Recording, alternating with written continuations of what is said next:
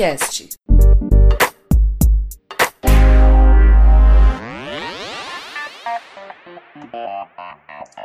Por gráfico, desenhos, ilustrações. É, e eu vejo, como eu vejo, você perguntou, puxa, eu fico um pouco impressionada de, de perceber que isso fui eu que fiz. Eu não tenho uma noção muito clara assim da, desse processo todo, assim como uma coisa só, sabe? Uh, não sei te dizer. Uns anos atrás, uh, no Itaú Cultural, houve uma uma exposição retrospectiva chamada Ocupação Laerte. E eu ali comecei a sentir esse tipo de.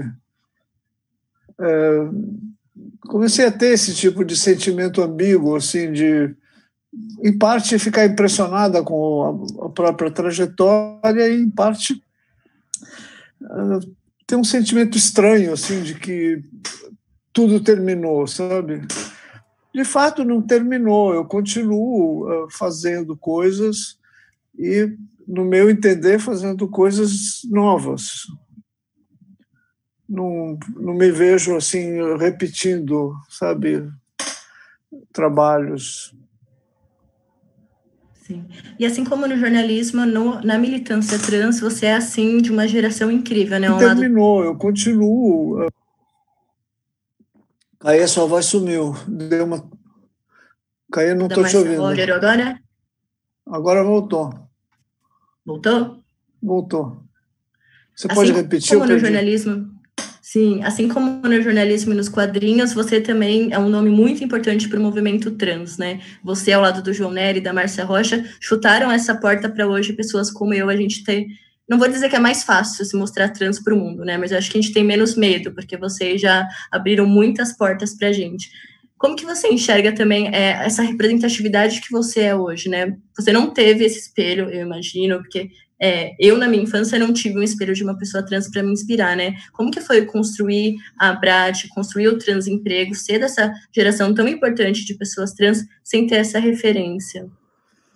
Bom, essa parte de Abrat e transempregos, principalmente, é, principalmente transempregos, é bem da, da área da, da Márcia, é bem da iniciativa dela, Márcia Rocha, minha amiga querida, parceira, e junto com a Márcia e a, a e a Letícia Lança, a gente fundou é, essa associação brasileira, brasileira, Associação Brasileira de Transgêneros, que é, a BRAT, que na verdade se, meio que se resume a nós quatro, nós, é, o, é o nome que nós nos demos, assim, na perspectiva, na expectativa de que isso fosse crescer e virar um, uma entidade. Não cresceu e não virou. Ela é, por enquanto, ela é só esse esse grupo. Ela se resume a ser isso, o que não é um problema também para mim. Não sei. A gente, a Transempregos é uma iniciativa que está funcionando. Não é um não é só um, quadrinho na parede. É um, é um, é um portal mesmo que está funcionando e gerando possibilidades de emprego, né? Possível, vagas em, em empresas que se disponham. E o que eu tenho visto é que cada vez mais essa, essa pauta tem sido considerada uma pauta viável. Uh, por mais que no Brasil ainda uh, a população trans, junto com a população LGBT, mas uh, principalmente a parte T, vem sendo, continua sendo massacrada, assim, continua sendo objeto de ataques e, e agressões e assassinatos. Né? Por mais que isso aconteça, também vem acontecendo uma, um processo de, de dignificação da pauta trans, sabe? Eu acho que cada vez mais pessoas têm considerado a, a possibilidade de viver a sua, a sua identidade de gênero livremente. E, com isso, viver também a sua, as suas possibilidades, as suas potencialidades, se desenvolver, estudar, se, se formar e abraçar profissões quaisquer. Então, isso aí é, é, eu acho que é uma característica do Brasil, assim, funcionar nessa nessa, nesse duplo registro, assim, né? Ser ao mesmo tempo um país violento e, e opressivo e ao mesmo tempo também uma terra onde é possível é possível descortinar um, um horizonte. E como que foi para você, Laerte, quando chegou esse momento de se mostrar para o mundo uma pessoa trans, né? Rolava um medo de se prejudicar na profissão, que você já era um nome muito conhecido, né? Já, já, o nome Laerte Coutinho já era muito forte quando você se mostra para o mundo uma pessoa trans. Eu, que não tinha um nome tão forte quanto o seu, quanto o seu fiquei com muito medo, né? Porque eu fiquei, putz, querendo ou não, já tem 100 matérias com meu nome antigo no ar. E agora? Como que eu conto para o mundo que eu sou um homem trans? Rolou um medo? Como que foi esse processo? Não, não rolou, não não rolou. Eu não sei se foi irresponsabilidade minha, mas eu não fiquei com medo. Eu sabia que meus amigos e amigas uh, iam continuar sendo amigos e amigas. Eu sabia que minha família, meu circuito de, meu círculo de afeto familiar mais próximo, isso quer dizer filhos, uh, neto não tinha na época, uh, filhos não tinha neto, sim, tinha neto. O Valente já tinha nascido. Meus pais, que estão vivos ainda, e, e, são pessoas com ótima cabeça, sabe? E eu sabia que nada disso ia se alterar muito, então eu, ia receber algum tipo de, de, avaliação crítica, mas feita, feita na, na, na, na proximidade, feita por pessoas que querem continuar junto, né, que não vão me cortar. Eu sabia que a minha profissão também ela é um pouco específica, ela é ela frequenta essa, essa linguagem do artístico. Então, eu, eu tenho uma certa dificuldade de me, me ver ou me considerar artista, mas eu sou. Eu trabalho com entretenimento, com jornalismo, mas eu também trabalho com a arte. Então, numa certa medida, eu, sou. Espera-se de pessoas que estão no campo da arte um, uma certa uma certa um grau de liberdade maior do que se eu estivesse trabalhando, não sei, numa, numa entidade, numa burocracia, numa coisa assim. Então eu estava tranquilo, eu, não ia, eu sabia que não ia ter muitos problemas. Eu não sabia é a dimensão que essa discussão ia, ia ter e, e como o meu caso ia ser avaliado e discutido. Em alguns momentos, esse processo me deixou é, entre irritada e inconformada e também gratamente surpresa, sabe? Foi, foi assim, teve bastante coisa. É um processo acho rico, porque eu acho que a, a sociedade brasileira também estava na hora de começar a discutir essas coisas abertamente. Então, eu não me vejo como pioneira, não. Eu me vejo como uma das pessoas que fez parte de um processo de busca e abertura da discussão sobre gênero. Agora eu vou dividir então as perguntas, né? Vou começar então para explicar para todo mundo, né? Os leitores da Ponte, os apoiadores, na verdade, a galera que está colaborando no Tamo Junto, mandou perguntas para a Laerte também. Então vou começar a ler agora. São cinco perguntas que a gente selecionou. A primeira é do Carlos Vilela. O Carlos quer falar muito sobre, muito sobre a questão do Brasil e esse imaginético, né? vou ler a pergunta dele então. No Brasil, a gente sempre teve esse ideal de país do futuro, que diz que um dia aqui finalmente vai dar certo. Considerando a velocidade com a qual estamos queimando esse futuro, seja literalmente na na forma da floresta ou descompromisso com a educação e o combate à desigualdade social, ainda é possível pensar no futuro? E aí ele lança uma provocação, né? Qual é essa utopia que você tem do Brasil daqui 10, 20 anos? Eu não tenho utopias, não, porque eu teria que eu teria que ter um tipo de cabeça que eu não tenho. Eu, eu fico pensando nas possibilidades eh, do futuro, sim. Mas eu estou mais centrada em discutir as coisas que estão acontecendo agora. Eu não me preocupo muito com o futuro, porque haja o que houver, ele vai acontecer. Então, é evidente que eu, que eu, evidente que eu acredito que haverá um futuro, mas eu não sei, eu não sei que, que classe de, de futuro vai ser. A gente, como você mencionou, a gente está destruindo o meio ambiente, a gente vai ter, não só no país, como no mundo, né? então a gente vai ter um nível do mar diferente, a gente vai ter um perfil de vegetação, biomas diferentes, a gente vai ter coisas que, que certamente vão ser mais complicadas para a sobrevivência do ser humano. Como é que a sociedade brasileira vai vai estar e vai se vai se dispor nessa nesse futuro é outra incógnita, né? Porque nesse caso a minha preocupação maior é com a desigualdade, com como é que nós vamos enfrentar uh, essa, essa massas enormes de pessoas que, que passam privação e que estão sendo mantidas como subalternas num processo de desenvolvimento que não está sendo discutido, como populações uh, no campo e e nas florestas que estão sendo atacadas ou dizimadas. Todas essas coisas vão ter que ter um, um encaminhamento correto. Né? Para isso, acho que a gente vai ter que mudar o, o governo.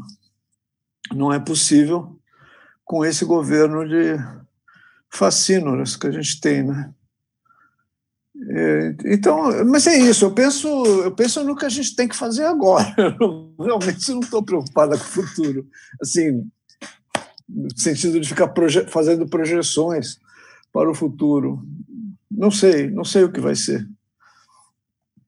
É bom também a gente começar a querer ver essas mudanças, né? Tem muito aquele imagético de, ah, eu não vou ver essas mudanças, vão ser meus filhos, meus netos, mas por que não a gente tentar fazer agora para a gente viver? Acho que a sua geração de pessoas trans conseguiu ver um pouquinho do avanço, né? Porque imagino eu conseguir retificar meu nome com uma facilidade absurda, assim, demorei coisa de um mês até dois anos atrás era uma luta absurda no judiciário, por exemplo, né, para a gente conseguir ter o mínimo, o direito mínimo ali de ter um nome. Bem lembrado, é isso aí. É, tem, tem, tem avanços que são inegáveis e que há 20 anos, 30 anos atrás seriam impensáveis. Ao, ao mesmo tempo, tem catástrofes que estão para acontecer e, e, a gente não sabe o que fazer, assim, como, como é, diminuir o dano que essas coisas certamente vão causar.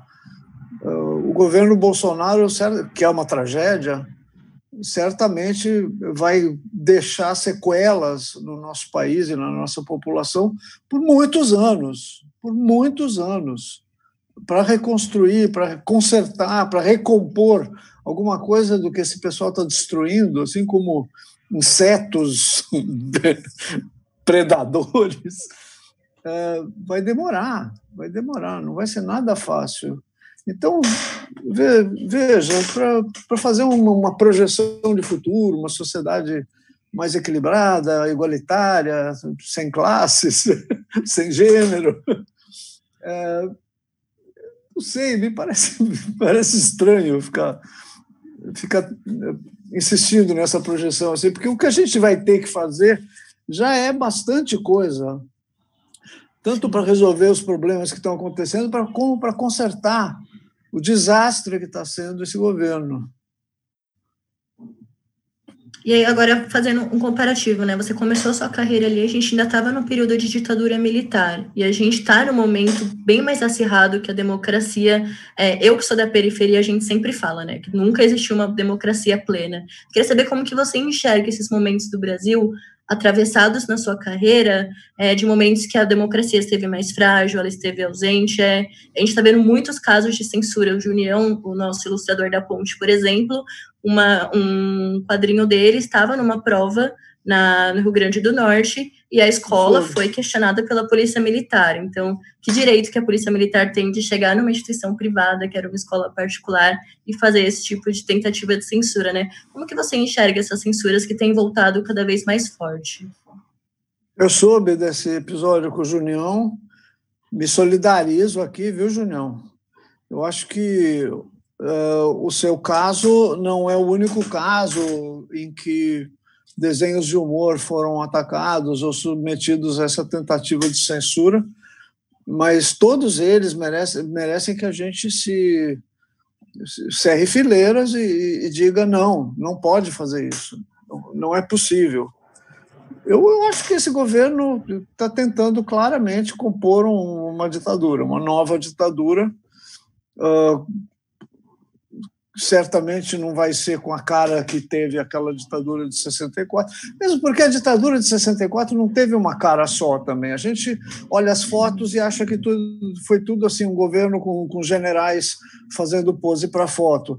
Não foi só isso, não. Teve uma série de, de arranjos com a população, com, com, o poder civil, com governadores, com parte do clero, com parte, de, sabe, com as forças que, que compuseram e fizeram a história desse movimento de 60, desse movimento, dessa ditadura, dessa movimentação, né?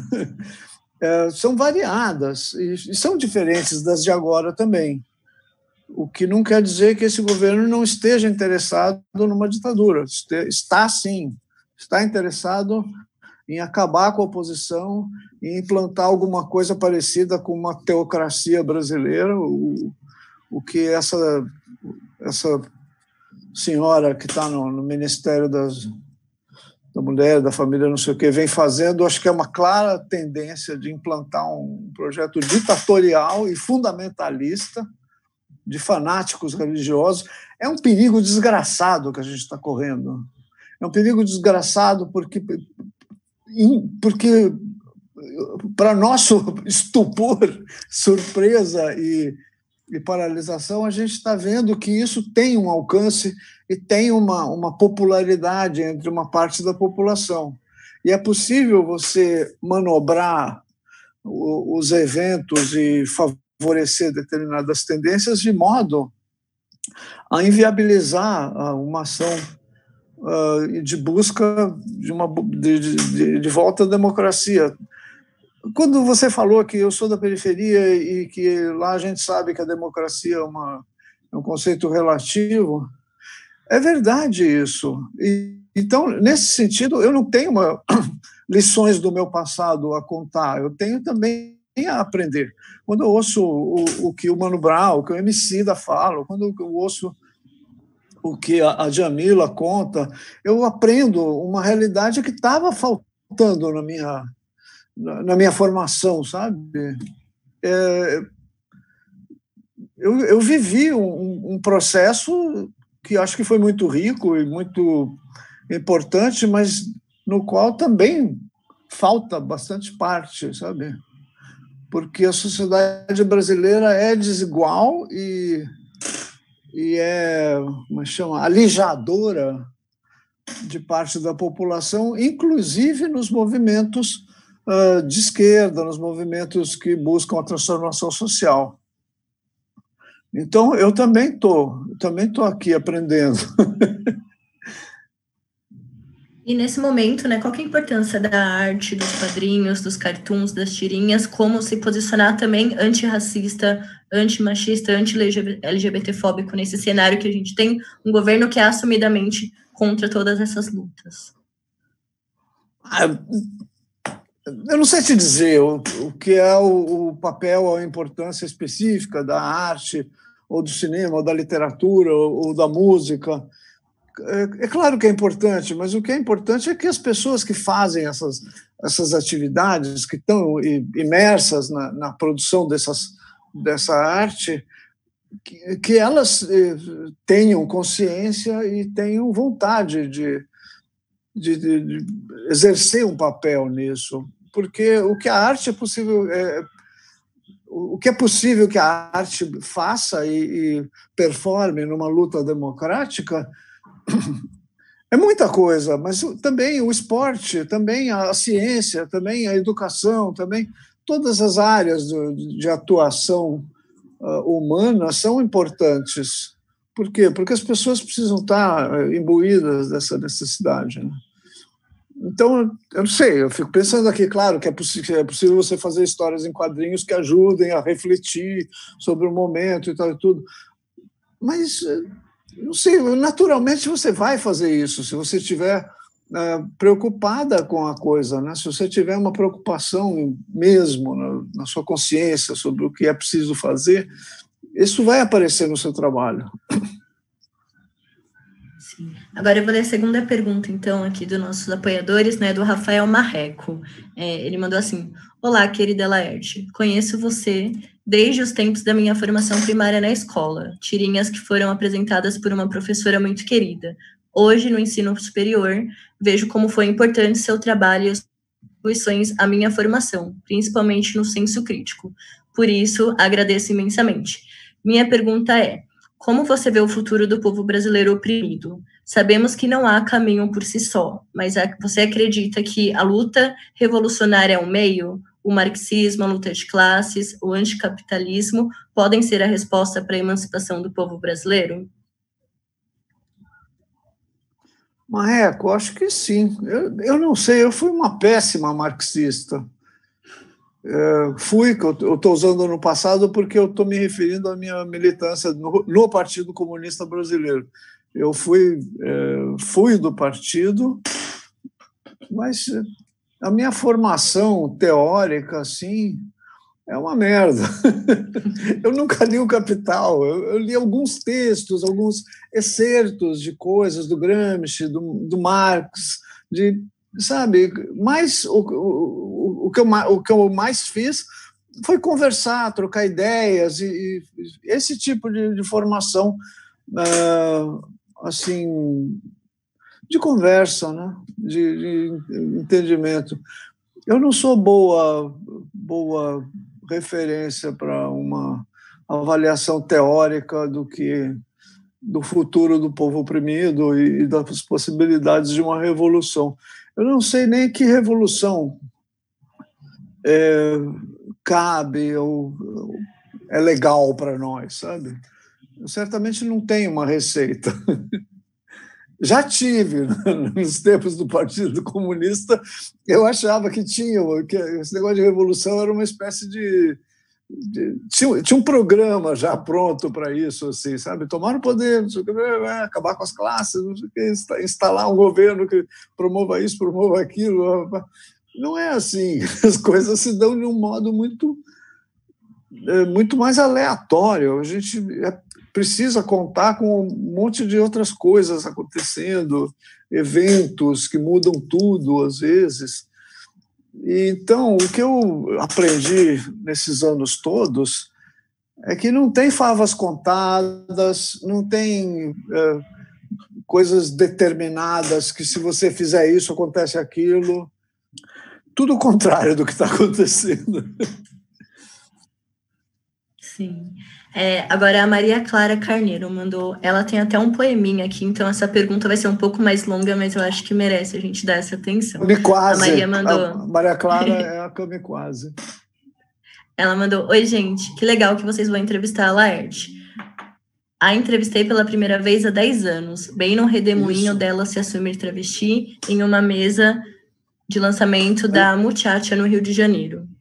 Isso, lá na Aliança Francesa ela falou assim: eu não sugeriria perguntas, mas talvez seja legal dar a vocês uma lembrancinha para vocês. Podem podem guardar para vocês, podem usar. Na época, ela tinha um personagem que era o São Laércio, um santo que não queria ser santo, mas era obrigado.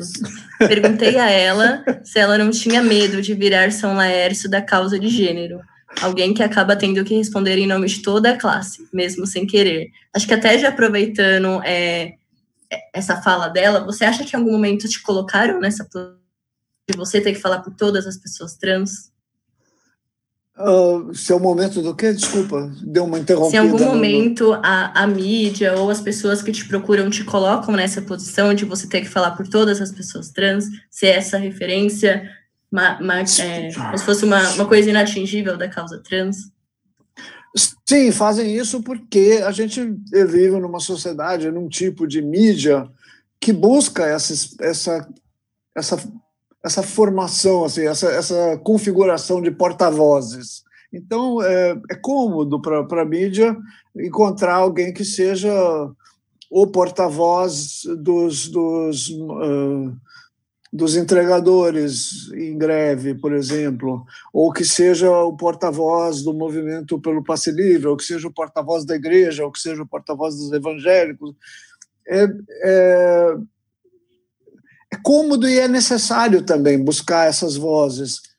Mas eu não sou, não. Eu, não, eu nunca. Eu não, não consegui ser, nem almejo ser porta-voz do movimento, que, que, aliás, é um movimento que eu conheço pouco, assim, porque eu não. não a, a, imensidão do, do movimento, perto do que eu, do que eu posso, ou da minha história de atuação, assim, é, é enorme. Eu não desconheço ou, ou conheço muito mal a maior parte das pessoas que estão aí militando, lutando e, e fazendo avançar o movimento. Eu procuro conhecer, mas tenho cá meus limites. Então eu não, não, não tenho como ser é, uma coisa, uma voz que represente, muito representativa, assim, sabe? O que, o, que, o que me fez também ter muitas ressalvas quanto à possibilidade de me candidatar a qualquer coisa. Eu, não, eu seria uma péssima representante. Mas e o poema, gancho, da, né? o poema da Maria É, eu, eu, vou ler agora. Ah. Ela mandou, ela até, até é, fazendo o restinho da introdução, né? Ela falou, nesses últimos anos, é, ela, você no caso, né, acabou assumindo, de certa forma, a liderança pela visibilidade, mesmo que não quisesse. Em 2013, a representei no Prêmio Arco-Íris, um reconhecimento justamente quanto a essa visibilidade, e recitei os versinhos que ela compôs para a ocasião. Eu sou bem péssima para recitar poemas, né? Então me desculpe, Maria e Laerte, mas vou tentar aqui. Para a homenagem tão gostosa, quis ir, quis ir ao vivo e não pude. Fiquei aqui toda prosa, feito diva de Hollywood. Arco-íris de mil cores, brilhe para que o mundo mude. Que se acabem os horrores desse preconceito rude estando essa bela honraria para a brava juventude que enfrenta todo dia a vida com atitude. Um belo poema mesmo. Poxa, fui eu que fiz. Sim. Eu achei que era o poema dela, eu tinha esquecido desse. Não, é seu poema que ela recitou nesse pois. Pois é, pois é. Ô, Maria Clara. Nossa, fiquei estuporada. estupefata, melhor dizendo. Então você tem também um lado poeta, Laird? Como que foi a criação desse poeminha? Procurando rima para Ud. Eu não sei bem por que Ud. É porque quis ir, mas não pude. Acho que foi por causa disso. Eu gosto de é, brincar com palavras mais do que produzir poesia. Eu gosto muito de brincar com palavras. É, sabe aquele negócio de palíndromo? Que é a palavra que pode ser lida da frente para trás e de trás para frente? Sim. Eu acho divertido isso, assim, bem, bem que eu gosto. E agora a última pergunta de lei, não, penúltima, na verdade. Tem uma aqui de um casal. Um casal mandou a pergunta juntos. É a pergunta do Matias Salit e da Patrícia Carvalho de São José dos Campos. São duas na verdade. É, em épocas de governos antidemocráticos, como o papel do cartunista se torna mais relevante? É a primeira pergunta. E a segunda é: o ódio despejado nas redes sociais pode ser considerado um tipo de censura que inibe o trabalho dos cartunistas e chargistas ou acaba estimulando para fazer críticas? Olha, não sei. Ódio é Ódio é uma coisa que dá um certo medo, assim, quando esse, pelo menos esse padrão de ódio, né, que a gente vem verificando nas redes, eh, porque cartas, cartas raivosas, assim, a gente sempre recebeu, no tempo que não existia mídia social nem nada, nem internet, a gente recebia cartas, né, na, na redação, cartas à redação. E algumas delas vinham com uma carga pesada, assim, de raiva, e era difícil ler. Eu, eu sempre achei muito difícil encarar o, a reação rancorosa.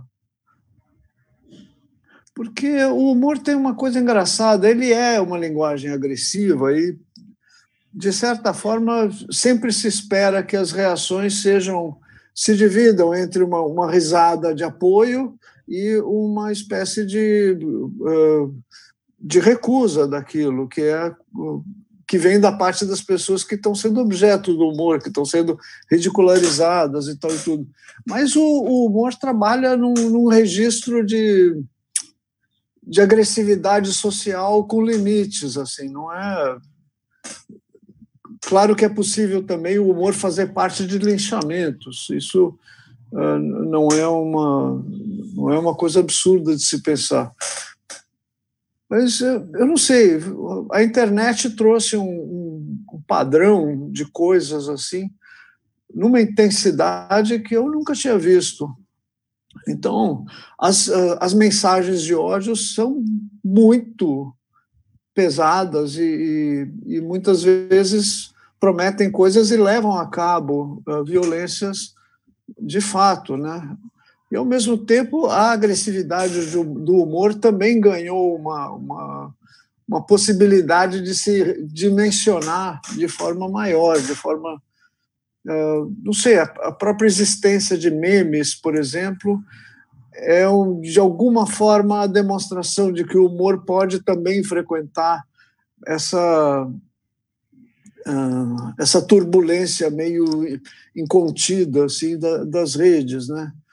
Eu, eu, acho que o meme, de um modo geral, não é assim uma peça de humor profissional, mas ela é, ela tem toda essa carga de, de agressão e, e uh, sarcasmo e, ironia, essas ferramentas que o humor em geral usa, né? Eu estou um pouco longe da, da, pergunta que você fez. Acho que eu já me, eu vi, eu vi me, me, distanciando da pergunta que vocês fizeram e eu não sei se eu respondi. Mas... Não, acho, acho, que a segunda preencheu sim. A primeira pergunta que o casal tinha feito era em épocas de governos antidemocráticos, qual é o papel do cartunista, é, como o papel do cartunista se torna relevante. É, acho que você podia contar um pouquinho como que é seu processo de criação, né? Quando você desenha, da onde que surge? A ideia ela vem de fora, você que lança essa ideia? Como que funciona esse processo de criação? É, eu tenho um processo de criação que é o, o aquele que eu uso para fazer a charge da Folha de São Paulo, que sai toda terça-feira. Como ali é, um, é, um, é, uma, é uma coisa é uma coisa já já consagrada, aquele, o local do, daquele, daquele trabalho é o lugar do cartoon editorial. Então, é, naquele pedaço entra um cartoon, que é uma, um, desenho de, de, um desenho de humor, com função editorial, quer dizer, portanto, comentando assuntos políticos, assuntos uh, do, do noticiário que a gente que a própria Folha veicula, né? Então o, o, a charge faz parte do, das colunas de, de opinião e ela usa para isso o desenho de humor. Então, para fazer esse trabalho, eu, eu foco, quer dizer, já venho fazendo isso durante toda a semana, mas especialmente na segunda-feira, que é o dia que eu faço, em que eu faço a, charge, que vai sair na terça, eu leio as minhas fontes de sempre, leio a própria Folha, leio o Globo, leio o que sai por aí, vejo o Twitter, vejo o que está se comentando e procuro fazer uma, um baile entre os assuntos que eu acho pertinentes e importantes e decisivos e os fatos e os comentários e os, uh, os, os sotaques do momento, né? as, as coisas que as pessoas estão falando e usando como, como signos reconhecidos por todo mundo.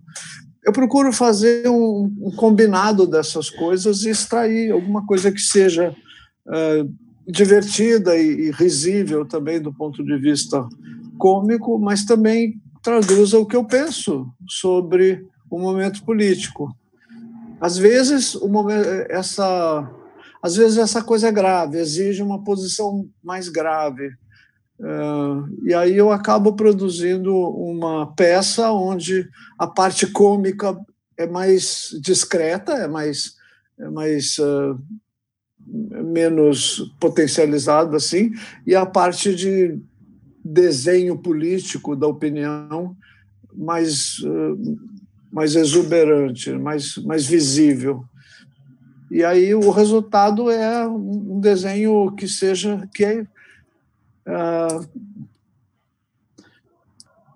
é, é difícil eu, tentar dizer com palavras o que eu faço com, com desenho, é, nem sempre. Por exemplo, quando aconteceu o massacre de Paraisópolis, que a, a PM foi lá e cercou as pessoas em becos de tal forma que gerou um, um movimento de pânico, um movimento de é, onde morreram nove pessoas.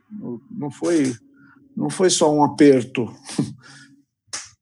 E isso ficou muito claro porque aquilo foi filmado. Então, tem aí uma, um registro que foi feito é, que seria muito difícil ter existido em outras épocas. A internet e, a, as mídias manuais que nós, eh, de que nós dispomos hoje tornaram possível acessar cenas como essa, que são uh, que são absolutamente chocantes. Né? A gente via nos, nas filmagens a ação criminosa da, da, da, de uma polícia que cercava e, como chama, e, e atiçava os jovens ali. Bom, eu, eu usei essa imagem para criar uma outra coisa que seja também gráfica e, ao mesmo tempo, não registrável por, por filmes. Eu fiz um desenho de um grande labirinto, mas é um labirinto onde só se entra, não se sai. Então, aquele labirinto que representa as múltiplas ruas e vielas e vias de, uma, de, um, de um conjunto urbano como uma favela paulista, é, aquele labirinto passa a ser o lugar de massacre. A, polícia entrando por várias portas e pressionando, jogando bomba e tudo, e lá no meio você vê as pessoas eh, se apertando, esse, aquele tumulto onde morreram nove pessoas. Você sabe que morreram, né? Então esse desenho não é uma piada para você rir. Esse desenho é um, um, é uma formulação gráfica de, de, de expressão, é uma espécie de expressionismo humorístico, mais do que uma piada, né? Então, às vezes é isso que, que, eu, que eu sinto que eu tenho que fazer. Uh, mas torno a dizer, não é o humor que tem que ser isso, é a humorista ou a profissional que, que tem que ter esse tipo de, de postura e essa cabeça. Tem que ter também. A pessoa, a pessoa tem se tiver, né? Também não vou ficar exigindo. Eu espero, eu não exijo que as pessoas tenham algum tipo de, de noção e de atitude. E ao longo da, desses seus mais de quase 50 anos ou 50 anos de carreira, é, como que funcionou? Você passou por situações de censura, que você se autocensurou antes de fazer alguma, algum desenho, ou que algum desenho seu foi barrado por algum motivo? Tem algum histórico de censura na sua carreira? A de censura por, de terceiros, assim, é, não teve. Eu, durante a ditadura, não teve.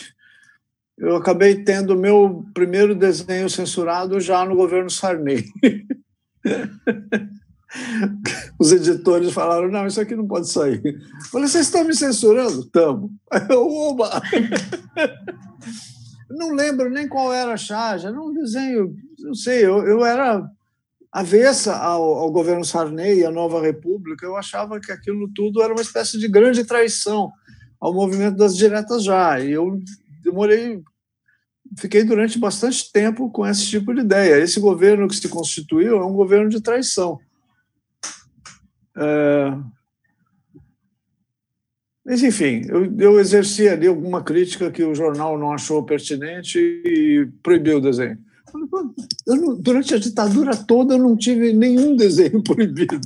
Na Gazeta Mercantil, era um jornal para empresários, e eu trabalhava para o movimento operário, nos jornais sindicais. Nesses dois lugares não havia censura prévia. Ou, no, no caso dos sindicatos, ou a, o Ministério intervia e prendia a diretoria do sindicato, como fez com o Lula, como fez com os têxteis, como fez com vários sindicatos, uh, ou o que saía era o que o sindicato tinha a dizer para sua base.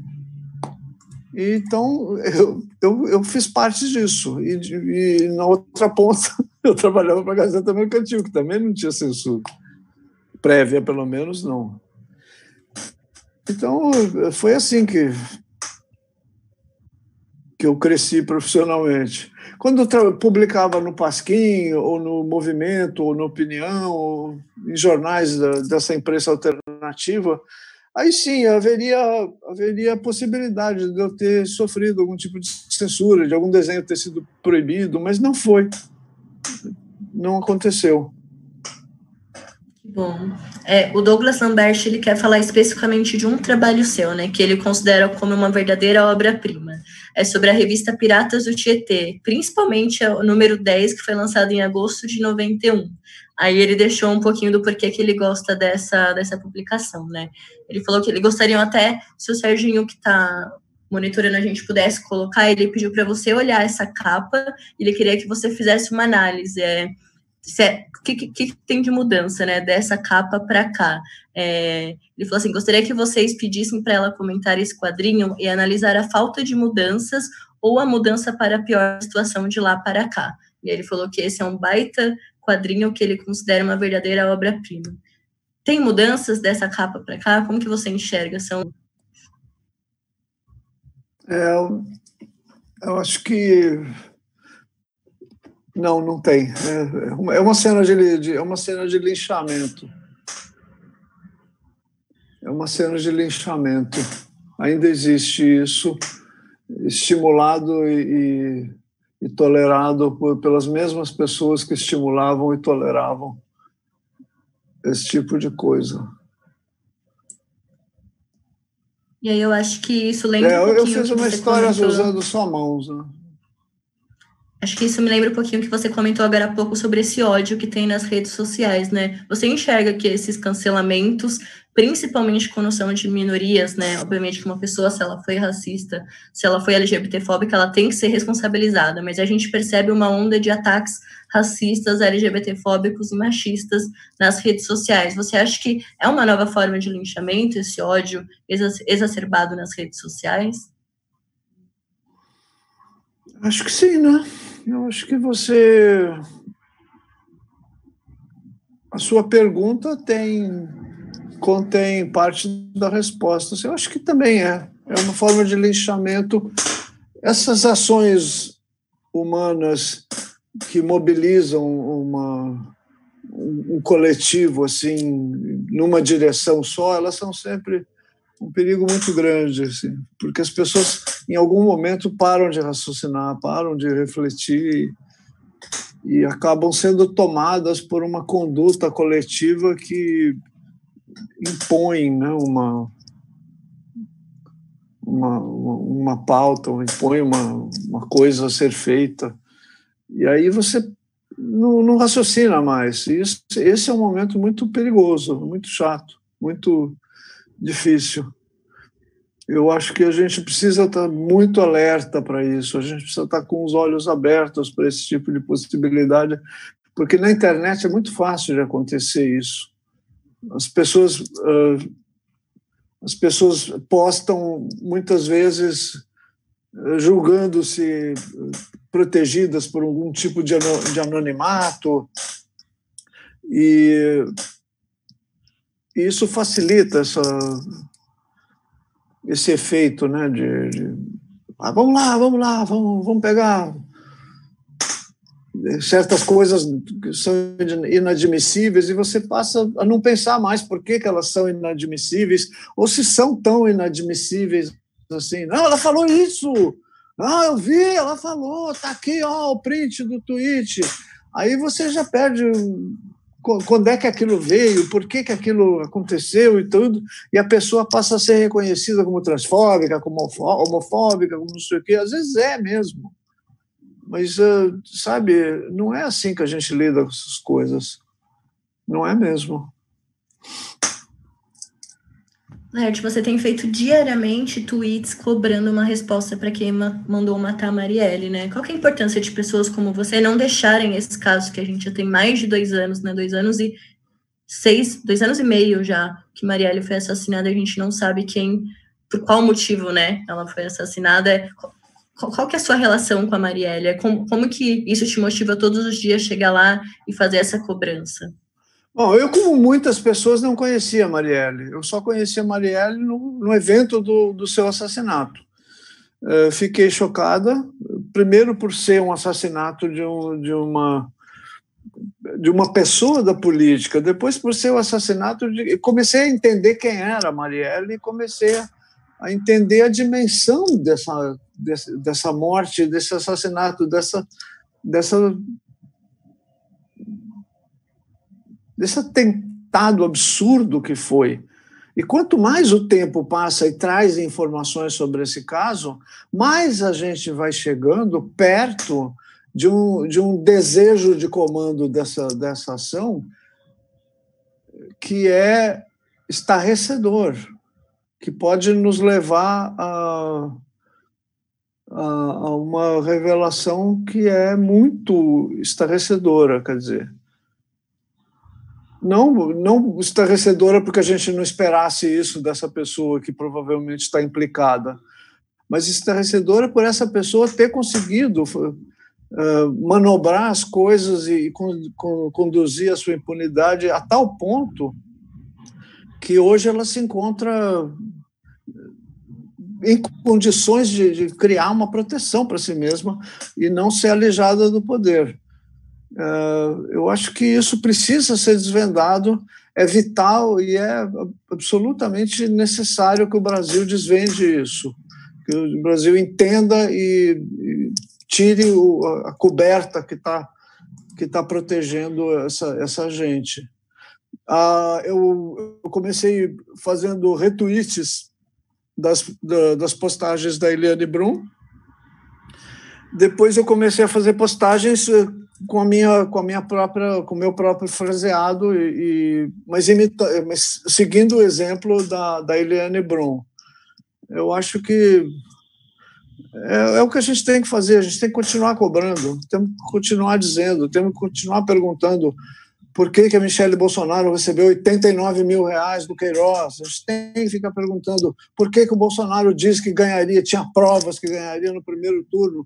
Essa gente mente, mente com todas as juntas, mente por todas as bocas. É, é, é impressionante, é um bando de mentirosos eu, eu não sei, eu, eu fico, fico até pensando que palavras eu uso aqui. E ontem foi um dia histórico para essas mentiras, né? A gente vê o nosso presidente indo na ONU para falar que são os indígenas Fala que mentiras colocam fogo. Na frente do mundo várias inteiro. mentiras. Sabe, é, é estarrecedor, é estarrecedor. Eu, eu acho que o Brasil tem que superar não só esse governo, tirar essa gente, esse bando de Damares, Mourões, Ricardo Salles, essa, essa, essas, essas ratazanas, tirar essa, essa coisa que está corroendo o Brasil e, e, e voltar ao seu Mas entender por que, que essa gente foi eleita e por que, que isso faz parte de alguma forma do nosso modo de ser brasileiras e brasileiras, sabe? Como é que isso, como é que isso eh, foi admitido como um, uma possibilidade política?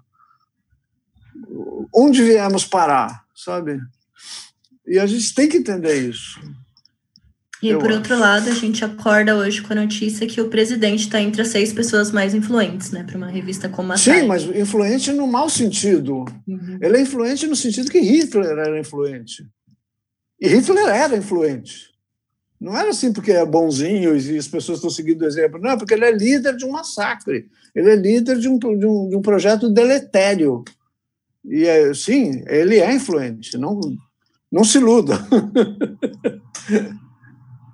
Acho que talvez esse foi o nosso, nosso problema ali, né? Eu lembro muito que antes da eleição a gente pensava que jamais isso seria possível, né? Não, ele não é, vai conseguir ser eleito. O, e foi muito bem eleito ainda.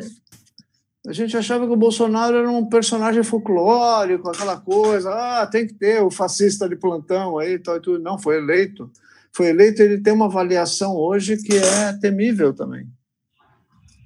Então é isso, política. Na política nós temos que derrotar essa gente. E uma vez derrotado, a gente tem que abrir o olho. E qual que seria essa alternativa, Lert, para a gente combater esse fascismo e não deixar mais ele crescer nessa proporção que a gente vê, assim, que às vezes assim me dá, tem dia gente, que eu acordo, vejo as pautas que a gente cobre na ponte, dá um desânimo.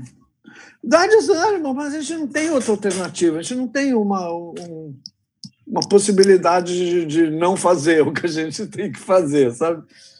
Porque as coisas não se resolvem por si só. E, ao mesmo tempo, eu não tenho receita também. Eu não sei o que a gente tem que fazer. A gente tem que fazer o que a gente está fazendo. Quando o, o, houve aquele movimento do Ele Não, que as mulheres se reuniram, uh, e foi um movimento lindo, maravilhoso, mas aí o Bolsonaro ganhou. E elas foram acusadas de ter, de alguma forma, provocado uma, uma, uma, movimentação política tal que elegeu o Bolsonaro. É a mesma coisa que o Ciro também falou dos movimentos identitários, que a gente não pode chegar e sair falando para o povo que, que questão de gênero tem que ser debatida, a gente não pode sair falando que LGBT tem direito, isso, porque o povo se assusta, sabe? Isso é uma imbecilidade que não faz o menor sentido. As pautas que a gente defende, que são as, as nossas causas, de, de liberdade, direito civil, essas pautas não, não estão erradas, não são um erro. Não são um erro. E, e, e, não, e não, não é por elas, não é por causa delas que, que a direita tem se fortalecido. Não, não é isso.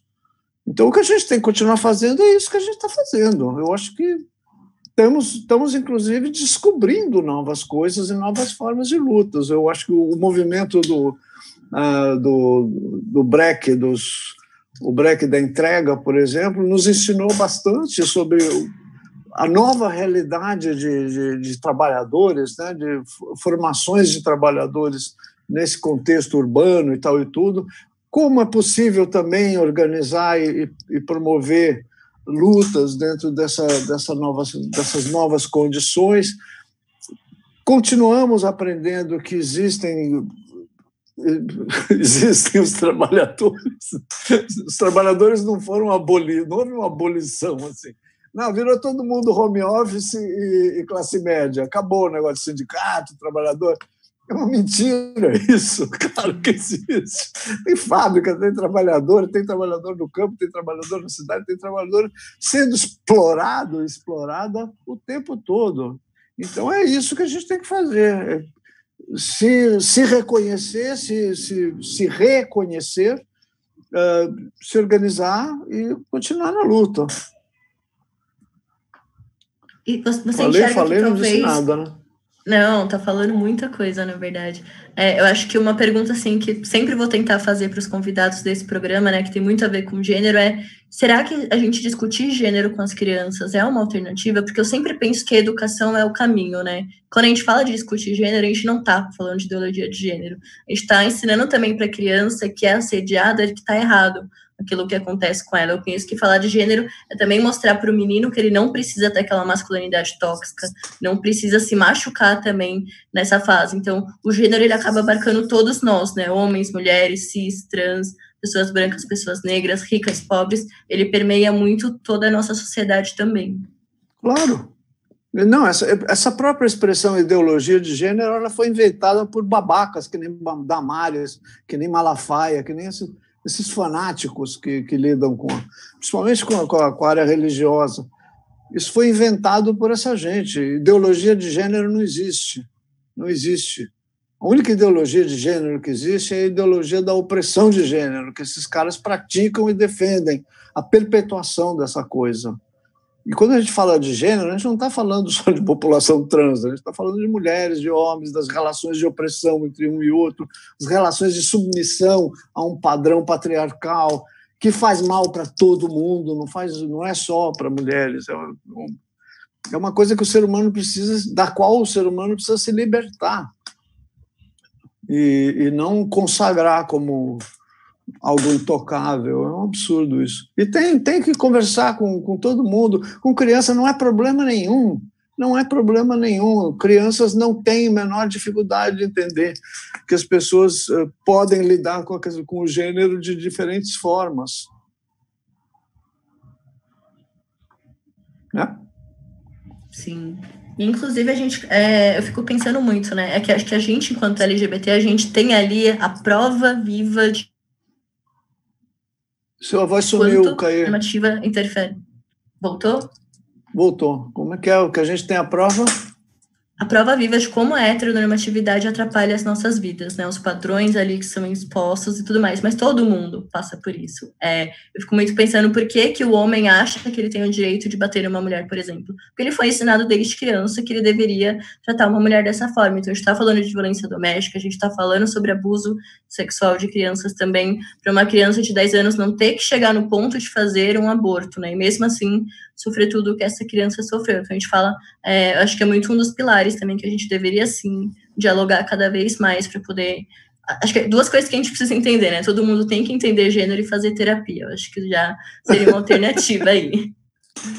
A terapia, já não sei, terapia, análise, né? eu, sempre, eu faço análise, mas uh, gênero é uma, é uma discussão importante. Eu, eu acho que as, as escolas todas devem lidar com a questão de gênero, como devem lidar com a questão de sexo também. Deve haver orientação sexual para criança. Assim. Esse negócio de, de que só a família lida com esse negócio é papo de Damárias, é uma, é uma furada total. Essa gente queria realmente que aquela menina de 10 anos parisse isso é um fato. Essa gente fez isso, urdiu isso, conspirou para isso. E não está sendo não não não estão sendo como se chama responsabilizados por isso, a não ser por matérias, por alguma coisa ainda na área do jornalismo. Mas ainda não se não, não, não estamos no ponto da gente dizer não, você não pode ocupar um cargo público, você tem que responder pelo crime que você praticou, sabe? A gente não está nesse ponto ainda. Lert, a gente já está dando uma hora aqui de conversa. Queria muito te agradecer por esse papo. É uma oh, honra, uma honra estrear esse programa com você. Acho que já me deu muita sorte aí para as próximas conversas. Vou lembrar aqui, agradecer mais uma vez nossos apoiadores, né, que graças a eles a gente teve essa conversa. Agradecer muito todo mundo que mandou pergunta também e pedir para quem ainda não é apoiador da Ponte, entra lá no ponte.org barra apoie, tem lá o nosso programa de Tamo Junto, para poder cada vez mais a gente também conseguir trazer essas discussões para dentro da mídia, né? Eu acho que a gente, enquanto mídia, tem essa dificuldade de fazer autocrítica, mas muitas das falhas da sociedade a gente também acabou é, ajudando ali de certa forma, principalmente quando a gente está falando de gênero. Então, muito obrigado mesmo, Laerte. Se você quiser deixar uma mensagem final para quem ficou aqui acompanhando a gente, essa é a hora.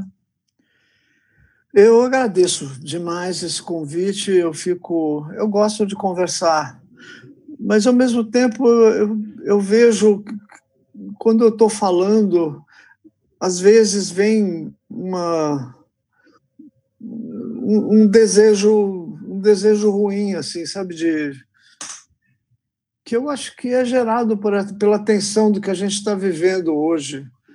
A gente não quer, sabe. Ah, deixa para lá, não vou conseguir concluir. Não vou conseguir concluir. Obrigado. Obrigado. Mas muito obrigada, Lerdo. Sua luta, assim, é, eu entendo que deve ser um fardo absurdo ter que, de certa forma, te colocarem nessa posição, né, de ter que falar por todas as pessoas trans, mas você realmente é muito importante para nós. Eu, assim, acompanhei sempre a sua trajetória, então, assim, é, é uma honra mesmo estar batendo esse papo com você e muito obrigado. Obrigada eu, Caê. Até mais. Beijo, forte abraço.